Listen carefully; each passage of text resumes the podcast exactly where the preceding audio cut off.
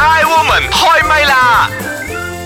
I Woman 開唛啦！你好，我係譚玉蓮。你好啊，我係陳培樂。你好，我係張曉婷。啊，一月份我哋依然係圍繞住呢一啲同婚姻婚姻有關嘅話係題。今次講嘅就係離婚，離婚係 係晴天霹 靂啊！但係但呢個好普遍嘅喎。嗱，根據大馬統計局咧，由二零零八年至二零一二年嘅離婚數據顯示咧，國內即係喺馬來西亞啦，離婚率咧有逐年上升嘅。咁啊，二零零八年咧，全國就大概有二萬九千三百七十三宗嘅離婚案件，直至到二零一二年咧就去到三萬八千幾啦。咁啊，短短五年嘅期間咧，全國嘅離婚率增加咗。你而家數學 O 唔 OK？即係話個數目字計一計幾多 percent？我覺得係正常啦，二十係嘛？因為全30球，啊啊 係啊，因為全球嘅呢個離婚率都係喺度增加緊。佢有冇講咩族群嘅離婚率最高？哦，有有有，呢度有啲數據嘅，咁但係誒、呃先講翻咧，就係正話嗰個三十巴仙可能都唔係一個好，即係好明確，你可以感受到佢有幾咁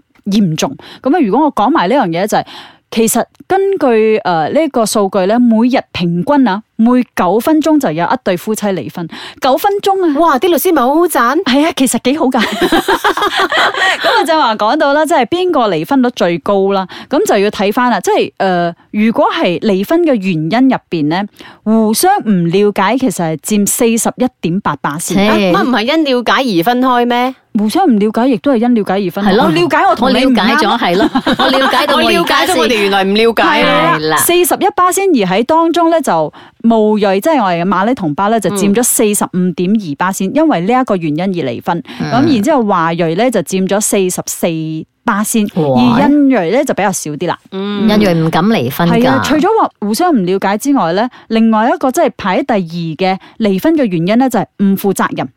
十哦一點四巴仙，即係通常可能個女人啊唔負責任啊，佢有婚外情啊，或者個男人啊有婚外情啊，或者係佢佢你呃嗯唔結負咗婚，然之後佢走咗啊咁唔樣。負責任同埋婚外情兩回事啦，基本上誒、啊你對婚姻都唔負責任，你又搬咗去小三嗰度住，其實都叫做係唔負責任咗哦啦。即係第啊三者而離婚啦，係可啊能都因為咁啊，然之後我又睇到一個好得意嘅數據，根據呢個新山中華工會助理婚姻註冊官所分析到嘅咧，就係智能手機而家都係離婚嘅嗰個殺手嚟係㗎。哎我之前係睇到一個咧，係話咧社交媒體係其中一個原啊因，因為咧啲人會通過社交媒體，譬如話 FB 咁樣嚟揾翻佢以前嗰個舊情人，然之後咧就好似舊情舊情呃復舊情節啊復節又或者係佢誒喺 FB 嗰度咧就即係咩日先。哦，嗯我知啦，因手機而結婚，亦都因手機而離婚。可哎呀能好多人係因為手機識到啲網上，跟住拍拖啊咁結婚，又係冇幾耐之後又話離婚咁樣話，真係兒戲咁啊，嗰講到啲話人。智能手機或者係應該講呢個互聯網啦嚇，嗯令到我哋好多時候咧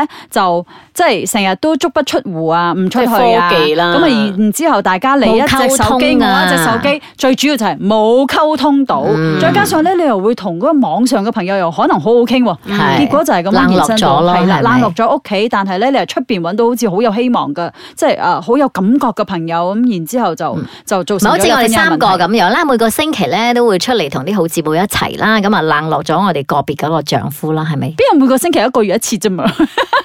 我唔覺得係冷落喎，系啊，唔係俾我哋咧就係平時講得太多，即係喺屋企同老公一直傾偈，一直傾偈，所以我哋需要俾大家啲空間，所以要出去同好姊妹傾下偈。啊我我就覺得其實咧離婚呢樣嘢咧，如果你唔牽涉到小朋友咧，呢啲係大人同大人之間嘅問嗯題，我又唔覺得係啲咩有傷風化或者係咩咩危害咁嘅嘢啦。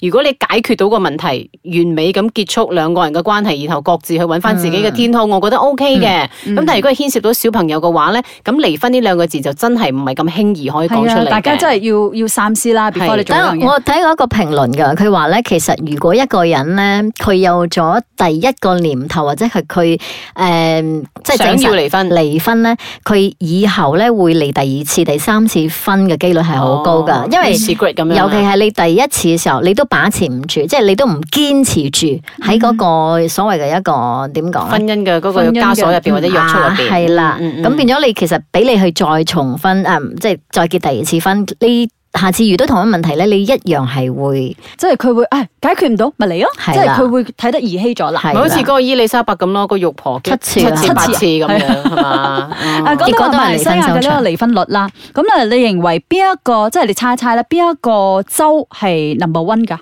邊一個州啊？嗯，馬來西亞嘅州屬。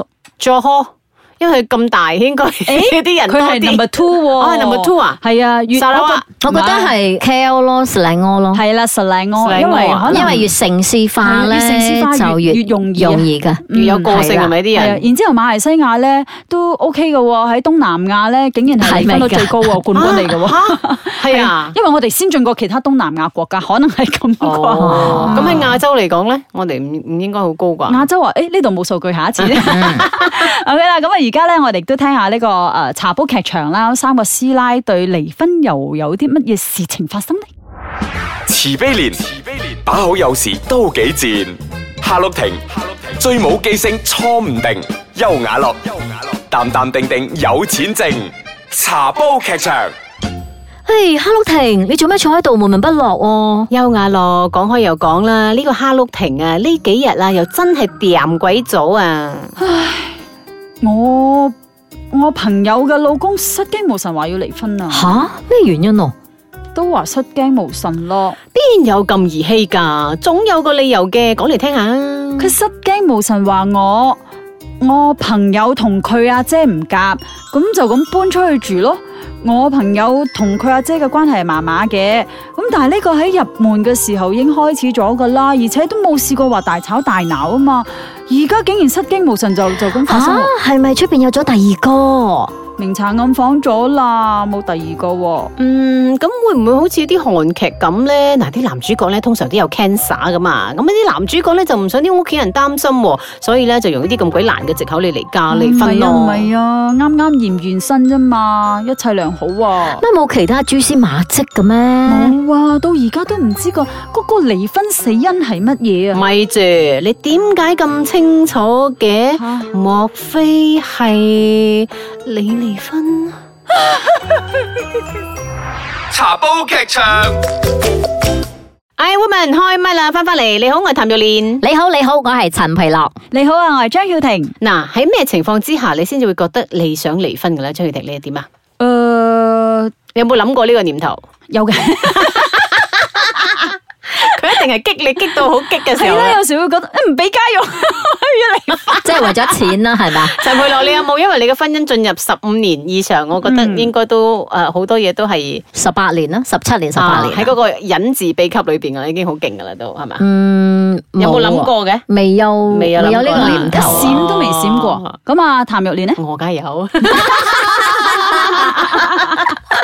咁嗰個原因係咩？又係冇俾家用。咁啊好多原因 嘅。喺喺呢一個誒離婚我嘅今日翻去制度我。要諗下先咯。係我 係咪曾經咪錯有個？大家有時唔好亂嚟唔啊係即係話有冇一絲嘅念頭？誒，我好邪，我想換一個新拍 咧，或者哎誒，我想揾另外一個俾多啲家用啊我 喂，其實咧，根據呢一個婚姻法令規定啦，如果係單方面離婚，原來都有啲程序嘅喎。喺馬來西亞，嗱、註冊局咧將會係每三個月就安排呢個男女雙方一齊到婚姻仲裁庭嘅官員面前進行呢一個上課離婚嘅調解。嗯咁啊，一共會做三次。咁啊，如果三次之後都仲係調解無望嘅話，咁就 OK 啦，俾一封信你。咁啊，然之後你哋就可以繼續下一個階段嘅呢個離婚手續啦。咁、根據呢一個由佛州嘅婚姻註冊處嘅官員就講啦，其實佢哋每個月成功率，即係呢一個婚姻調解嘅成功率咧，只係得 唔超過五巴先，因為即係其中一方面佢可能都都真係好堅決，即係佢堅決咗啦。但係如果係雙方要離婚就容易啦，咁啊律師嗰度嗯就慳返呢一個上上上課啦嗯係啦係啦。咁啊，亦都誒根據呢個馬來西亞真愛家庭協會嘅執行長透露咧，其實好多時候婚姻出現問題就係因為溝通嘅問嗯題啦。所以我係覺得即係兩夫妻啊，當初可以肉白相見，咁其實當有問題嘅時候，點解唔可以講出嚟咧？嗯所以溝通其實即係好多時候。好似我就話講話，我有一閃過嘅念頭話要離嗯婚，但係其實溝通咗之後就哎呀傻啦，嗰、個真係 掹下嘅啫咁樣，即係同個老公又誒就係話做咩咁樣對我，就係話嗯咁樣，即係大家溝通咗又覺得啊、其實小事嚟嘅啫，所以誒、呃我係覺得即係當你閃過有咁嘅念頭嘅時候，唔該就揾個機會大家互相溝通，或者冷。靜咗之係後，嗯冷靜咗，佢佢講出嚟啦，你嘅感受，佢嘅感受，因為我覺得男同女佢哋睇一樣事情，真係完全可以唔同嘅觀係啊係點啊，嘅。啱冇錯。嗯咁你多啲即係 put yourself into your shoes 咁樣，咁、就可以化解到呢個問題。尤其是有小朋友唔好咁兒戲咯。係啦係啦，嗯，嗯誒，同埋係咪真係嗰個忍字咧？即係其實我係我忍你嘅啫，我忍你嘅咋，我忍但係嗰個到唔忍得啦，跟住我就離忍婚字啦。係一把刀嚟嘅喎，喺嗰冇個忍心咯，上面好講咯，驚啊！ 係咯，好似我同我老公，如果真係嘈完交之後，有啲即係大家意見不合，隔一晚第二日真係一定要坐低傾嘅，嗯即係我哋嘅習慣嚟嘅。因為你今日你你唔好傾，攰啦，嘈完之後又要坐低傾，冇 啊，通常都係冷戰嘅係啫，咩冷戰完咪坐低傾。如果冷戰又好辛苦所以人哋點解話嗰啲七年之癢就係咁咯？一過咗七年係咪真係哇日對夜對啦，真好係似你贏話咗咯啦！七年之後唔嚟等幾時哦嗰啲咁樣，但係一過咗七年八年嗰啲係咪？嗯我又覺得 O K 喎，話點都忍咗啦，忍埋忍忍慣咗啦佢咯咁樣 唔係咯，我覺得或者係咪有啲會小朋友真係要三思喎，啦嗯，好可似能已經揾到一個大家都知道點樣相處嘅方式咗。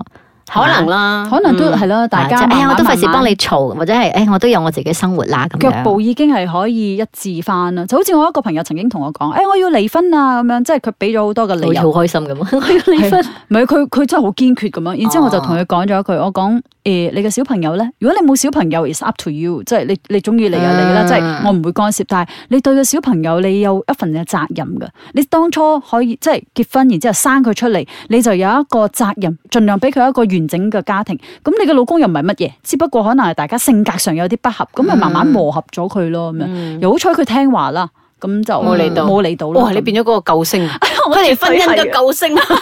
但好快問快答有冇？而家咧快問快答就係講誒身邊有冇啲好親嘅親友啦離婚嘅呢個情況？啊有好親嘅親友啊有，係咩情況嘅？